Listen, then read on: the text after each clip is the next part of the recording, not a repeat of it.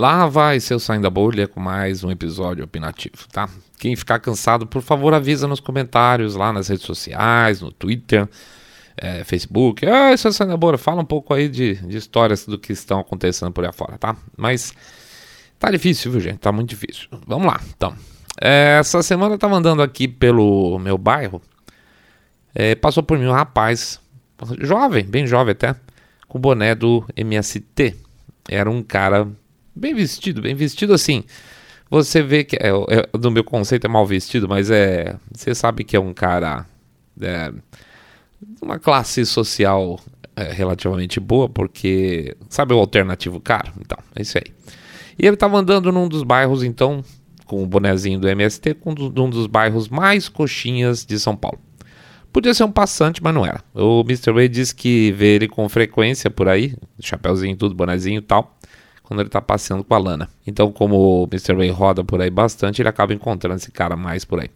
Depois, pensando melhor, lembrei dele. Eu estava passando uma vez de máscara na frente do meu prédio na hora que eu estava saindo. Um dia que eu fui comprar alguma coisa, se não me engano, foi no açougue. É, fui comprar bacon. Olha, essa minha memória é boa para comida. Eu não sou vegano, é, obviamente. Então, por que, que esse cara anda de máscara meio que aí randomicamente, por aí com o bonezinho de MST, inclusive? Em um bairro coxinha paulistano. A essa altura eu posso dizer para vocês, sem muito medo, dizer que é uma, uma sinalização, tá? Olha, eu tô nesse meio aqui, mas eu sou MST, eu sou esquerda, tá? Eu sou de esquerda, é uma declaração. Higienópolis é um dos é um bairro de pessoas velhas, tá? Se comparado com a média da cidade, é um bairro que tem provavelmente uma concentração de judeus e aos poucos também agora bastante coreano. Eles vão estão vindo junto. Próximo à minha casa, por exemplo, você pode contar pelo menos umas cinco sinagogas e centros de estudos judaicos, tá? Quantas, se você for pensar quantas sinagogas aí tem no seu bairro, você tem uma ideia da concentração aqui. Né? Então, e uma parte dessa, é, dessa comunidade são de judeus ortodoxos. Ah, eles andam com aqueles sobretudos pretos, chapéu preto, tudo mais as mulheres andam um passo atrás dos homens. Isso é muito comum você ver essa situação também. É muito comum você também ver moças dos 30 anos, às vezes menos, com carrinhos de bebê, mais de um, e mais uma leva de filho junto. Então não é incomum você ver uma, uma moça, na minha visão, com quatro, cinco filhos pequenos, tá? Aliás, para esse público específico, a Lana não faz sucesso por alguma razão aí cultural. Então a gente pode ver que é um perfil, se você pegar a Idade Média, se você for pegar os judeus ortodoxos, se for pegar o geral da coisa, empresários, etc e tal, você vê que é um bairro relativamente conservador, tá? É, só que atravessando a Avenida Angélica, na verdade é Santa Cecília, tá? Eu moro, é, deixa eu explicar, eu moro na periferia de Genópolis, em São Paulo. Isso quer dizer que eu moro num bairro chamado Santa Cecília. Só que Santa Cecília é um bairro grande, populoso, porque é muito vertical e com isso ele herdou essa cara de Genópolis, tá? Digamos assim. É... E essa outra metade de Santa Cecília, que não é essa parte é, com cara de Genópolis, ele, ele, um, ele herdou a modernidade, aspas, tá? Da região da Consolação, Bela Sintra, aquela coisa toda. Então, estou explicando para contextualizar a razão desse assunto de hoje, tá? Então, vamos lá. Terminou esse, essa, essa região onde eu fico aqui, que não é Higienópolis, é Santa Cecília, mas tem essa cara meio higienopolitana. Você atravessa a Avenida Angélica, ainda está em Santa Cecília, e você tem os famosos Santa Ceciliers, tá? O que, que são os Santa Ceciliers? São casais jovens modernos, é, muitos deles sem filhos, são pessoas que moram, dividem espaços em apartamentões, é, são amigos, aquela coisa toda. Tem muito apartamentão antigo nessa região aqui, então o pessoal divide, dois, três morando junto. São apartamentos em garagem, geralmente, mas isso não é problema, porque essa, essa turma não faz questão de ter carro. Você vê bandeirinhas militantes nas janelas, tá? O puro suco do, do progressismo ali do outro lado da avenida. E com isso, entre uma ida e outra no supermercado, uma passada no shopping, no meu caso, por exemplo, aquele que eu estava contando, uma ida no açougue, é, que fica, esse açougue fica exatamente na divisa entre esses dois mundos, é, esses universos acabam se encontrando, que não deixa de ser divertido, tá? Mas se eu sair da bolha, por que toda essa descrição? Porque nesse microcosmo meio estranho onde eu moro, a gente tem a possibilidade de conversar com pessoas de todos os tipos, principalmente o Mr. Way, que, vamos ser franco, né, usando aqui uma expressão das antigas, ele fala mais que a preta do leite, tá? Todo mundo ele cumprimenta, conhece, parece deputado estadual. E nessas conversas aí, um sem número de progressistas, como já falei anteriormente, é, não conversam com sobre política conosco. Por quê? Porque seria uma inutilidade, tá? A gente não dá abertura. Sem contar que as pessoas não percebem que hoje em dia é, as pessoas que pensam ser de esquerda não estão dispostas uh, a, a, um debate construtivo de ideias. Não existe isso mais. Se você mostrar uma posição mais conservadora sobre um tema, nunca mais a pessoa conversa com você, tá? E eu não estou exagerando. É, fica uma coisa do tipo: por que eu conversaria com esse cara se ele é uma pessoa má? Né? Pois é, nós somos o mal sobre a Terra hoje, apesar de que convenhamos ideias de que os progressistas nos apresentam no dia a dia estão longe de nos deixar felizes, sorridentes, animados, né? Mas existe uma diferença, na minha opinião. Nós estamos dispostos a ouvir e sermos estimulados a nos questionar. Dificilmente encontrei um aspas progressista que não ficasse com cara torta, deformada pelo mal-estar, no caso de um papo político aberto. Muito raro. E isso me leva à temática de hoje, porque a teórica esquerda de hoje não quer discutir amigavelmente mais nada, tá bom? Daqui a pouco a gente volta.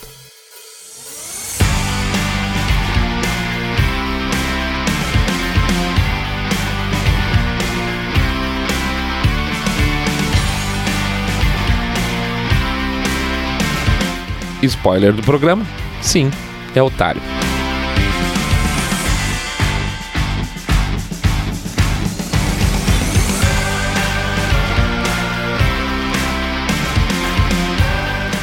Saindo da bolha. Menos notícia, mais informação para você. Essa semana, então, a gente está tendo uma série de situações picadas na mídia por aí afora, onde a antiga esquerda tem aparecido, e isso é muito interessante. Eu te chamo de antiga esquerda. Não porque eu me comova com as pautas deles, as pautas de coletivismo, papel do Estado da economia, ou de mudança social de cima para baixo, né, imposta, mas porque eu, foi como se eu tivesse feito uma viagem no tempo com essas notícias e tivesse ido lá para os anos 90, quando você ainda tinha do outro lado da mesa do bar não um inimigo, mas um opositor.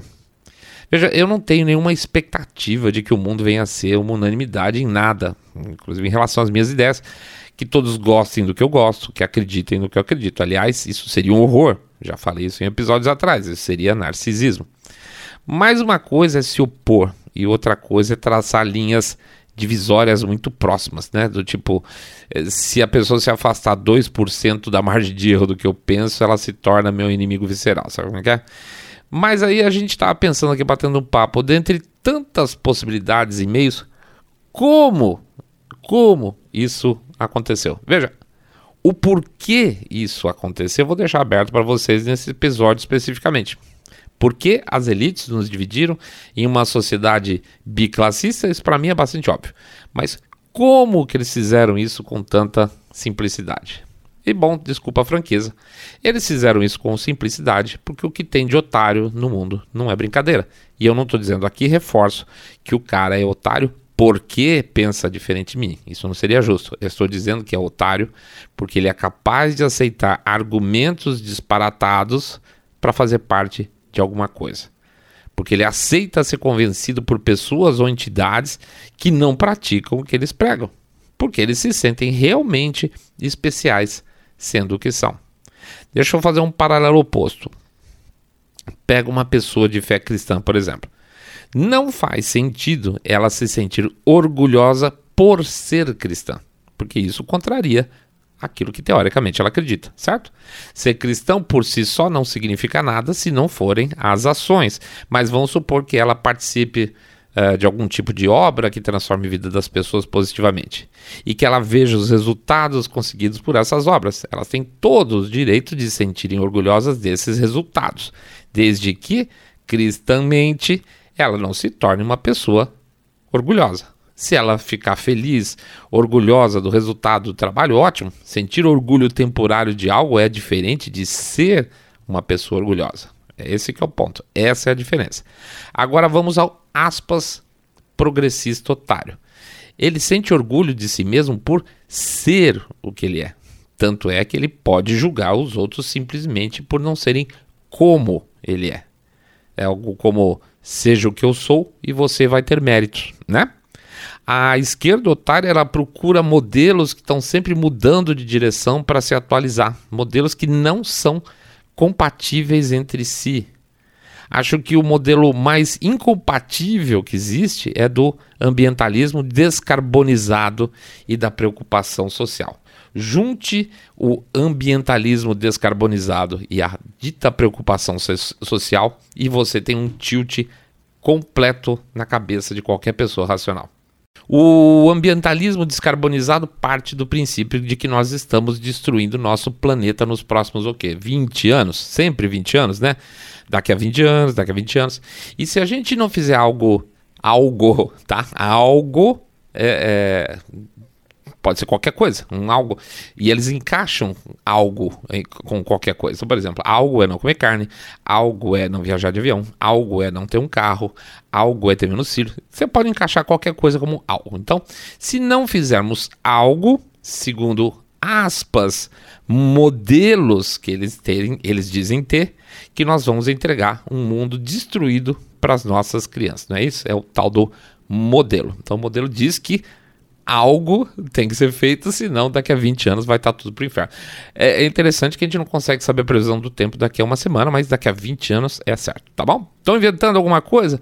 Não é isso que eles falam? É, se não fizermos algo em 20 até agora, imediatamente, em 20 anos, nós vamos entregar o um mundo pior para as nossas crianças. Falei algo fora de propósito com relação ao que vocês ouvem normalmente? Pois bem. Para descarbonizar o mundo, dependendo da fonte, nós estamos falando em redução de mais de 90% do consumo de carvão e de óleo no mundo. Mais de 90%. Ou seja, para que os nossos filhos sejam felizes em um mundo onde as girafas possam voltar a frequentar a Amazônia, todos os insumos da nossa sociedade devem obrigatoriamente passar a custar os olhos da cara. Então, nada mais deve ser acessível. A gente tem que empobrecer. A população mundial vai ser mais feliz os nossos filhos vão ter mais chances se a gente empobrecer. Hum? Pois é, nós precisamos de um mundo que as pessoas briguem na rua e implorem de joelho para o governo e para as grandes corporações que nos dêem um tipo de, sei lá, raçãozinha limpa, vegana, não sei, para que os nossos, sejam, nossos filhos sejam felizes. É isso. Que os nossos filhos não tenham casa, que estudem aquilo que seja melhor para eles, definido por alguém que não somos nós. Isso é a condição de felicidade dos nossos filhos. Esse é o, essa é a loucura que propõe para gente. Portanto, o mundo descarbonizado vai ser feliz, porque todo mundo vai ficar mais pobre. Olha que coisa legal, gente, que paraíso. E o cara da esquerda otária progressista repete isso, esse mantra dos 20 anos, como se não houvesse literalmente amanhã. Azar que metade do nosso país ainda está cagando no mato. O que, que importa, né? O importante é ter mato e não privado esgoto, tá? Deixa ser pobre, com mato, pelo menos ele pode cagar lá. Mas vamos em frente. Para o idiota da esquerda, aspas, progressista, os nossos filhos precisam de um futuro melhor. Mas, de novo, que filhos? Parte deles defende redução de natalidade. A maior parte deles defende aborto virtualmente sem condições, por meio de meus corpo, meu corpo, minhas regras, né? Então, que filhos? Nossos filhos? Mas espera, Continua o, o, o enrosco aqui. Ao mesmo tempo que defendem isso, também defendem fronteiras abertas e uma completa maçaroca cultural com a entrada de hordas de imigrantes que não estão inserindo nesse mambo jumbo cultural nosso aqui, que a gente vive hoje. Eles estão vindo de fora, eles estão vindo cruz, né? Basicamente, o que eles estão defendendo é mão de obra barata, semi-escrava, apesar de falarem que lutam contra isso. Então, gente, os filhos de quem serão beneficiados com esse pseudo-conservacionismo? Os filhos do imigrante, né? Porque esses sim, esses, esses imigrantes ainda estão se reproduzindo a uma taxa de fertilidade totalmente old school, ao contrário da nossa sociedade ocidental, né? Logo, você não deve ter filho, mas ele, imigrante, tudo bem, depois a gente vê essa história. Quer lembrar de mais uma aspas preocupação social dos progressistas? Nos tempos pandêmicos você não deveria sair de casa, mas os seus vassalos, para manter a ordem natural das coisas, sim. Alguém tinha que fazer, que a gente sempre fala, o pão quentinho para eu poder ir, na, ir de máscara lá comprar na padaria. Então, espera. O padeiro é descartável? O policial que continua trabalhando é descartável? É claro que sim, meu amor. Tem muitos deles descartáveis por aí. Se eles morrerem, contrata outro. Mas eu, eu não. Eu sou especial. Eu tenho que ficar em casa embalsamado com álcool gel, como se eu fosse um patrimônio da humanidade. Porque se tudo der errado no mundo e o vírus vencer, eu vou ser poupado. Essa é a preocupação social. Não é? Eles não são cheios de preocupação social? Como é que ficava essa história? Mas essas pessoas, esse policial, o cara da padaria, a caixa da farmácia, o repositor do pet shop, eles estavam, eles é, batizaram até isso aí para ficar uma coisa mais bacana.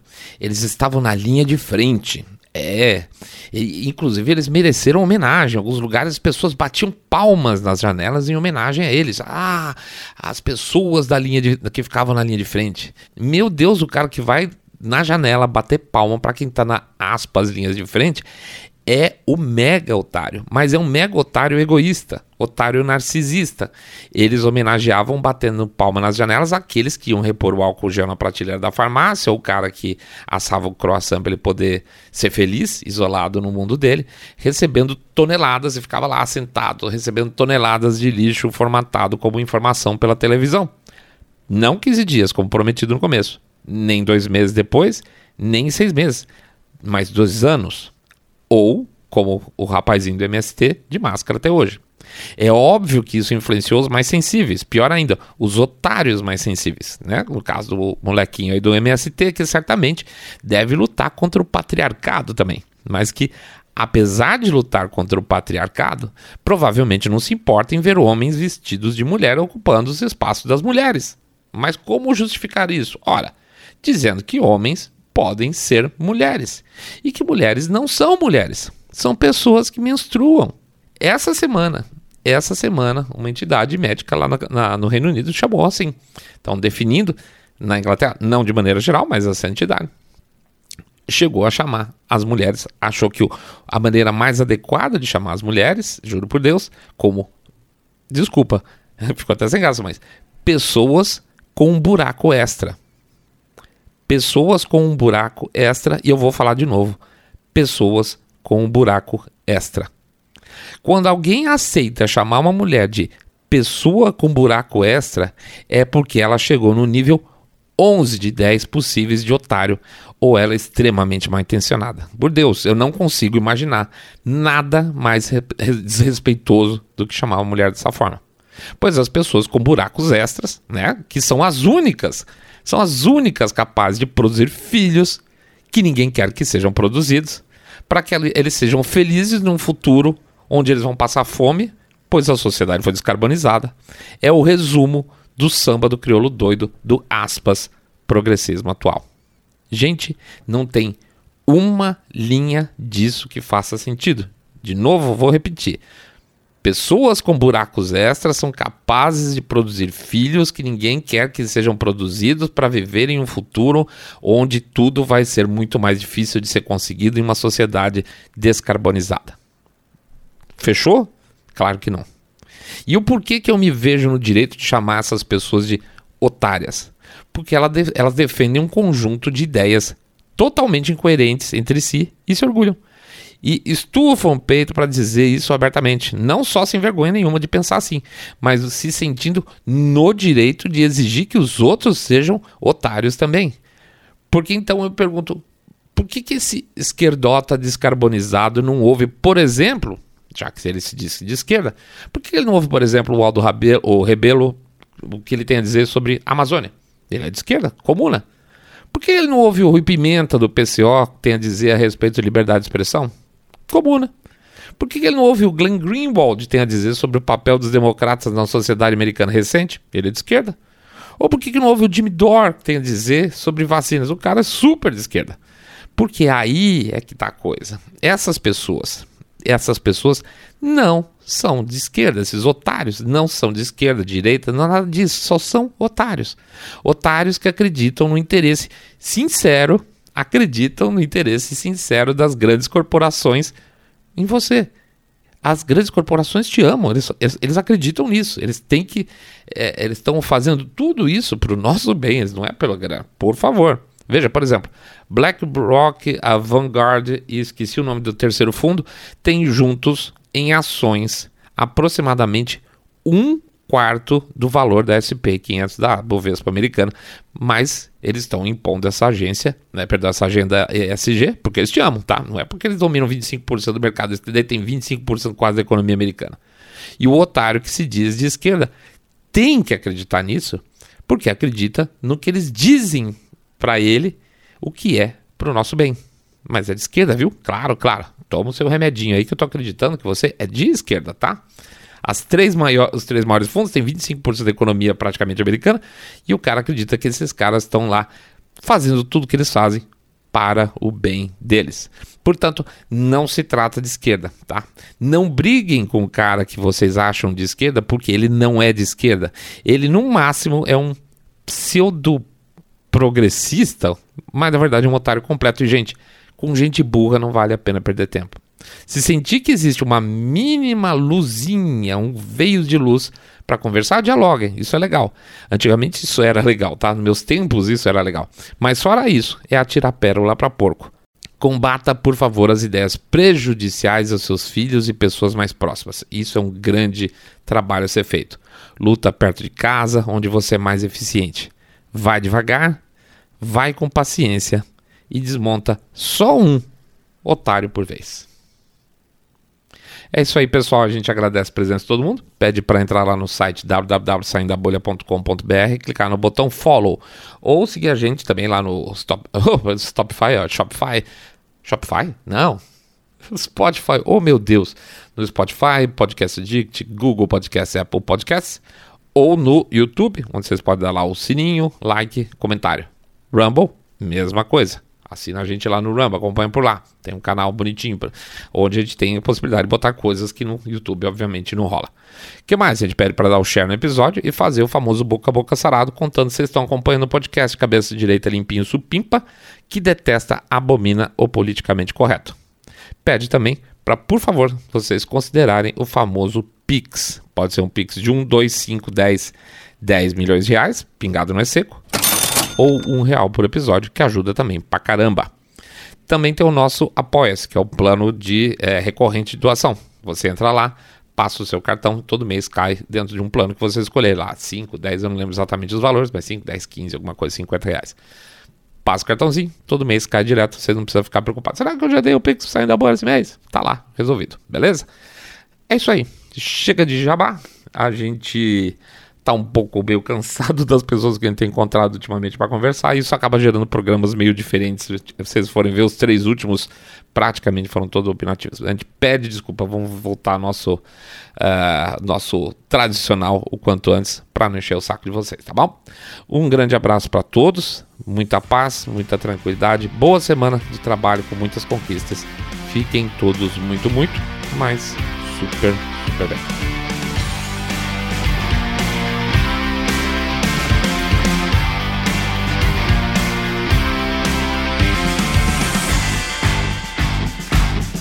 Saindo da Bolha.